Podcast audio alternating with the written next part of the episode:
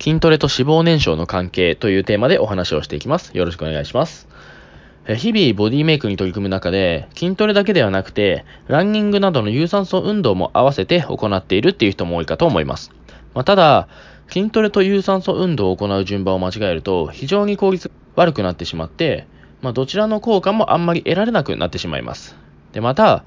ダイエットをしたい女性などに多いんですけれども、まあ、筋トレを行わずに有酸素運動だけを大量に行うっていうのもあんまりいい方法とは言えないんですね。で、ただ、しっかりした方法で筋トレと有酸素運動を組み合わせて行えば脂肪燃焼効果を高めることができます。これからその方法を解説していきます。えー、まず、陸上の長距離種目の選手が行っているような大量の有酸素運動を行うっていうのは、ボディメイクで理想のスタイルを目指すのであれば行ってはいけません。で、その理由としては、有酸素運動をやりすぎると筋肉が分解されて筋肉量が減ってしまって、体重が減ったとしても理想的なスタイルを作り上げることができないからです。で、また筋トレの前に有酸素運動を行ってしまうっていうのも良くないんですね。これは脂肪燃焼の効率が悪い上に筋トレの効果も半減させてしまうからですね。で、先に有酸素運動を行った場合は、開始後15分から20分ほどで脂肪の分解が始まって、その後でないと脂肪は燃焼されません。なので、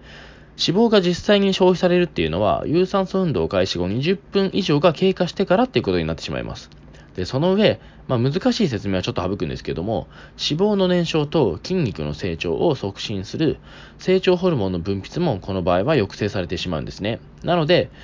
有酸素運動の後に筋トレを行ったとしても、脂肪燃焼も筋肉の成長もどちらも効果が出にくくなってしまいます。そもそも、有酸素運動で体力を使ってしまっているんで、筋トレの強度も量も低下してしまいますよね。で逆に筋トレを行ってから有酸素運動を行うと、どちらの効果も十分に享受できる上に、脂肪燃焼効果っていうのも高くなってきます。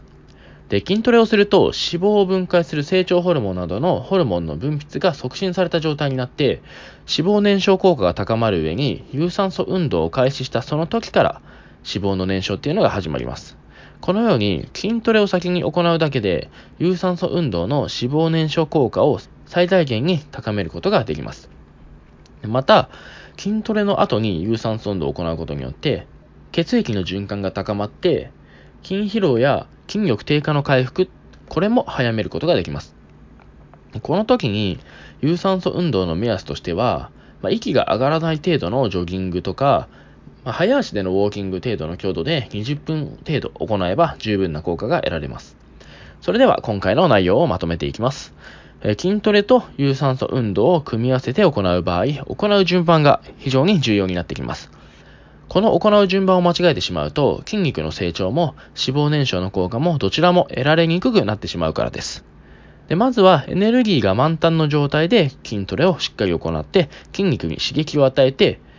成長ホルモンなどの分泌を促進させます。こうすることで脂肪が分解されてすぐに脂肪が燃焼しやすい状態に持っていくことができます。その後に有酸素運動を行うことで脂肪燃焼効果を最大限に高めることができます。でこのような理由から筋トレと有酸素運動を組み合わせて行う場合は筋トレを行ってからその後に有酸素運動を行うようにしてください。はい。では今回はここまでです。ご清聴ありがとうございました。